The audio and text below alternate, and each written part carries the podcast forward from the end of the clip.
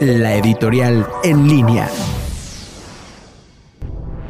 Lecciones por aprender. No voy a ser el presidente que divida, sino que una. Ese fue el mensaje de Joe Biden, el recién electo presidente de Estados Unidos, motivado porque su antecesor, Donald Trump, desde campaña y desde el gobierno, buscó polarizar y dividir a la población, tal y como sucede aquí en México con nuestro presidente. La elección que se vivió la semana pasada le deja muchas lecciones por aprender a López Obrador, quien apostó por la reelección de Trump y le tocó perder.